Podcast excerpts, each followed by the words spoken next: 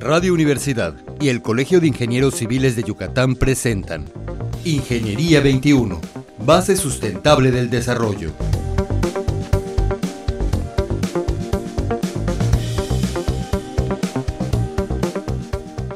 Muy buenos días, estimados radioescuchas. Bienvenidos al programa Ingeniería 21. El día de hoy nos acompaña el ingeniero Juan Vázquez Montalvo, de la Facultad de Ingeniería y encargado del Centro Meteorológico. ¿Estoy bien, ingeniero? Está correcto. Bien, ingeniero, buenos días. ¿Cómo está? Muy bien, muy buenos días a todos. Bueno, el motivo de la visita del ingeniero es que hemos estado en temporada de lluvias y algunas de ellas diferentes y quisiéramos que nos explicara, ingeniero, sobre las lluvias en nuestra península. Muy bien, pues este año 2017, esa temporada de lluvias que inició el pasado fines de mayo y debe de acabar a mediados de, de octubre, es el tiempo oficial de la temporada de lluvias, está siendo una de las mejores temporadas de lluvias en muchísimos años en, en el estado de Yucatán en particular y en casi toda la península. Después, después decir que toda la, toda la península de Yucatán hemos tenido acumulados bastante importantes. Eh, el mes de junio pasado rebasamos ampliamente el, promedio que se debe de, debe de haber. En el mes de julio volvió a pasar lo mismo, rebasamos el histórico y en agosto que acaba de terminar, pues volvimos a rebasar el histórico. Eh, los modelos de predicción dicen que en septiembre debe llover también por encima del promedio y septiembre pues prácticamente es el mes más lluvioso de toda la temporada de, de, de, de lluvias, porque es el mes más lluvioso porque durante septiembre fuimos afectados indirectamente o directamente a veces por fenómenos meteorológicos de los llamados ciclones tropicales uh -huh. que aportan una cierta cantidad de lluvia. Eh, para Mérida en particular, en la zona norte, el mes más lluvioso ha sido septiembre del 2002, donde se registraron 550 milímetros. De esos 550 milímetros, 250 fueron aportados por el huracán Isidoro. Por Isidoro. Y ha sido en los últimos 19 años el más lluvioso para la zona norte de la ciudad de Mérida, que es donde se encuentra instalada la estación de la Facultad de Ingeniería. Uh -huh. eh, este año en particular, pues hemos tenido casi todos los fenómenos que se presentan con las lluvias. Vienen las lluvias acompañadas de rachas de viento, que en, nuestro, en nuestra zona le dicen, ahí viene el viento de agua, que no sea la bolita, ahí entra niño, ahí viene el viento de agua. No la que le dicen Hatzajá. El Hatzajá, exactamente. Eh, hemos tenido ese, ese fenómeno. Hemos tenido tormentas eléctricas, mucha carga eléctrica, y tener, hay que tener cuidado con ello. En la, península, en la península Yucatán van a morir en promedio 10 personas por descargas eléctricas. ¿Eso son estadísticas? Son estadísticas. Eh, el lugar donde mayor se presentan esas descargas eléctricas en el mundo es el corredor de los, de los relámpagos que le llaman, de los, de los rayos, allá en Florida. Es ahí ah, donde muere okay. bastante gente, donde está Cabo Cañaveral, es el, ah, okay. es el okay. corredor. Pero acá en Yucatán vamos a tener en la península en general 10 muertos por descargas eléctricas entre IME y Yucatán ocupa el no muy honroso lugar entre 7 a 8 muertos por descargas eléctricas. La gran mayoría por descuidos. Eh, hemos tenido muerte que gente que sale a contra, está amenazando una tormenta eléctrica que sale a contra su teléfono en una esplanada. El teléfono no tiene nada que ver con la descarga eléctrica, no lo atrae, sino que lo atrae la punta que somos nosotros. Okay. Para, que se, para poder entender un poco de esto, permítame hablarle qué sucede realmente. Las nubes se cargan negativamente en su parte inferior uh -huh. y el terreno se va a cargar positivamente. Okay, Entonces, okay. ¿qué es lo que va a buscar? El punto más cercano entre la carga negativa y la carga positiva. Y las cargas positivas a nivel terreno, pues son los árboles, los postes, eh, pues las torres, edificios altos, que deben contar con pararrayos los edificios altos. Uh -huh. Y las personas que se encuentren en zonas como playas, estadios, ya sea de fútbol, de béisbol, etcétera, y son punta, que sean punta. Ese es el gran problema. Entonces se hace la conexión y una vez que se haga la conexión, probablemente corre la descarga eléctrica y eso hace que se provoque, pues, lo más seguro que es una muerte segura para una persona si le claro. ser vivo esa descarga eléctrica. Y Yucatán, pues, eh, es muy, muy particular en eso porque la gente es muy descuidada, ¿no? ¿Qué hay, ¿Qué hay, que hacer si hay una tormenta eléctrica? Si hoy usted que hay una descarga eléctrica, aunque no esté lloviendo, hay que resguardarse. O sea, sí, no debemos de estar afuera. No debemos estar afuera. En los carros podemos estar porque las llantas, como son gomas de hule, sirven de aislante. No le va a caer un rayo a un carro, pero si un carro se encuentra por debajo de un transformador o debajo de un árbol, claro. le puede caer una rama, porque cuando caiga el rayo el, el árbol se despedaza y el transformador estalla y es cerámica lo que tiene prácticamente los pararrayos. Claro. Y eso va a volar y va a golpear prácticamente. Entonces, ¿qué medida de prevención? ¿No salir? No salir, estar a resguardo y esperar que pase al menos las descargas eléctricas. Hay mucha gente en la playa que le gusta bañarse con lluvia. Peligrosísimo, peligrosísimo porque ahí las puntas, ¿quiénes son? Pues nuestras cabezas, ¿no? Exactamente, nosotros somos las puntas. ¿Y, será porque la península es plana que tenemos más peligro o no tiene nada no, que ver? No, no, no, tiene nada que ver. No, en, la zona en particular, eh, las descargas eléctricas es un aviso de que la atmósfera se encuentra sobrecargada, hay exceso de humedad. Y al ver el exceso de humedad, eh, las, las, este, los, las, este, los átomos, los las moléculas de agua, perdón, es el nombre, las moléculas de agua en forma de vapor no dan en el cielo y al no dar se friccionan. Y al friccionarse forman la carga eléctrica. Ah, es un aviso de que hay exceso de humedad en el medio. Eh, ¿Por qué Florida? Porque Florida igual es un lugar muy parecido a la península con mucha entrada de humedad del Golfo de México y del Atlántico. Yucatán le entra humedad del Golfo de México, del Mar Caribe y del Océano Pacífico. De los tres lados. De los tres lados. Entonces por eso tenemos esa situación. Así es, es correcto. La vez pasada que platicábamos nos comentaba usted que la lluvia había sido un poquito más abundante en progreso, ¿se acuerda? Creo que fue en agosto, ¿no? Así en agosto es. y siguió la tendencia. Y siguió la tendencia. Siguió la tendencia. Progreso está viviendo una de sus mejores épocas de lluvia prácticamente. Ah, ok. Entonces ha sido bueno para la península.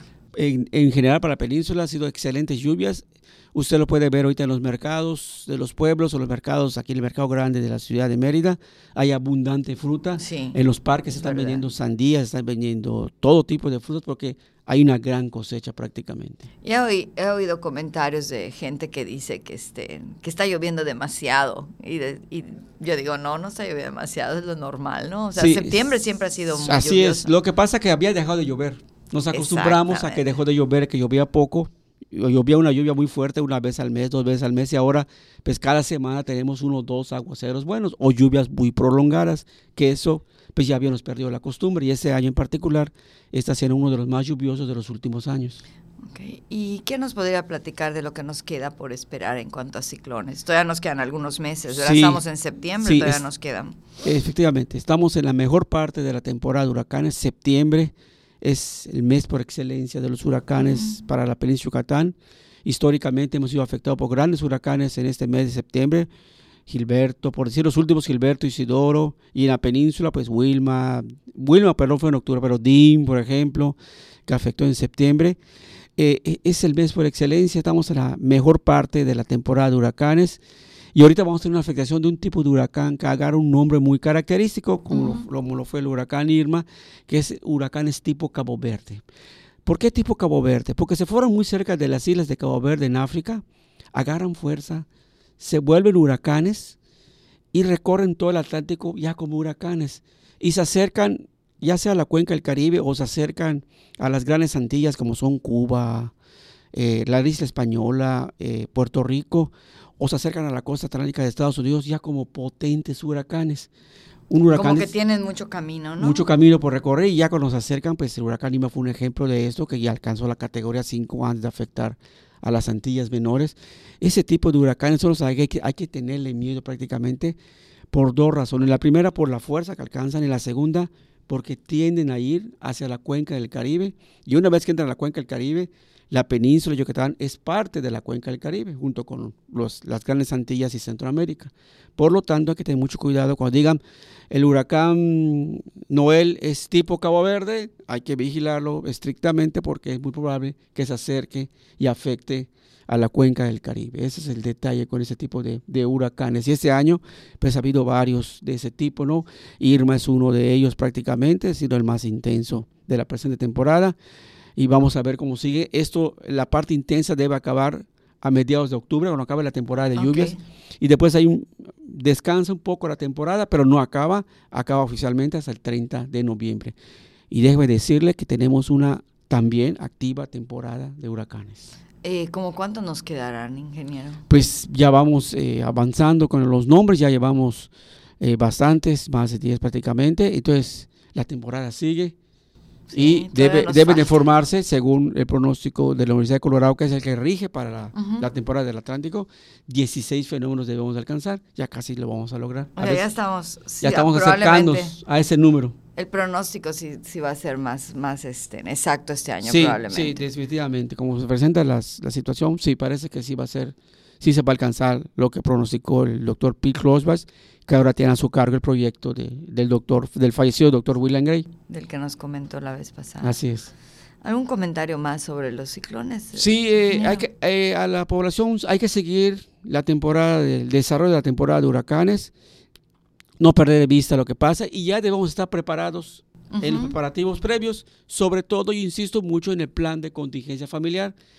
Eh, la, las familias ya deberán tener su plan de contingencia listo en la casa, ya deberemos saber quién va a cargar gasolina, quién va a ver los víveres, quién va a amarrar los tanques, quién va a ver los animales domésticos, quién va a amarrar el tinaco ahí arriba, si tiene aire acondicionado, los si aire acondicionados fijos. si, si están fijos al, al piso, podar, los árboles ya deberán estar podados, deben estar limpios los desagües del, del, de los techos, todo eso ya de- son previos, cuando haya una amenaza real dada por una entidad oficial, Sí, sí, Eso es muy no por alguien, no por No, WhatsApp o por Mm, Facebook. No, no, no. Por una entidad oficial como es Protección Civil del Estado de Yucatán, entonces seguir las recomendaciones que imita el sistema de civil. Y también muy importante, ya si su casa no es segura, debemos saber dónde está nuestro refugio más cercano y ya debemos saber también cómo vamos a ese refugio, si por nuestra cuenta o en los vehículos que va a mandar el gobierno del estado para poder accesar a esos lugares. O sea, básicamente son dos puntos. Tener un plan de Contingencia contingencia en nuestra casa. ¿Qué Así vamos es. a hacer? Y dos, conocer dónde están los refugios en caso que no nos podamos quedar en nuestro hogar. Exactamente, es conocer dónde están los refugios, efectivamente, es lo, es lo principal, ¿no? Y estar tranquilos y esperar la temporada de huracanes. Ya nos falta pues el mes más difícil y esperemos que siga la suerte. Pues nos falta una parte, septiembre, octubre. Octubre y ya debe, y ya debe ¿no? bajar, ya debe bajar después y falta noviembre. Y va a seguir lloviendo en noviembre, de acuerdo al pronóstico. Eh, sí, sí, es como es una temporada muy activa, octubre también se está, se está previendo que llueva por encima de lo normal. En octubre viene otro fenómeno adicional, los Ah, frentes fríos. Ya van a empezar Ya a venir, ah, ya ok. empiezan, van a empezar en tiempo y forma. En la República Mexicana inician a fines de septiembre, y pero para la península de Yucatán los primeros deben llegar a mediados de octubre, cuando se acabe la temporada de lluvias, inicia los frentes fríos y ya ellos también van a provocar lluvias. Se espera que también octubre, noviembre y también diciembre sea una temporada de frentes fríos con lluvias. Ah, Entonces van a seguir las lluvias. un poco diferente, ¿no? Un poco diferente. Pues muchísimas gracias, ingeniero. Como siempre, un placer estar con usted y a nuestros estimados radioescuchas le damos las gracias por escucharnos y buenos días. Buenos días a todos. Ingeniería 21, base sustentable del desarrollo. Producción Radio Universidad y el Colegio de Ingenieros Civiles de Yucatán. Teléfono 925-8723. Correo electrónico ingciviles.prodigy.net.mx.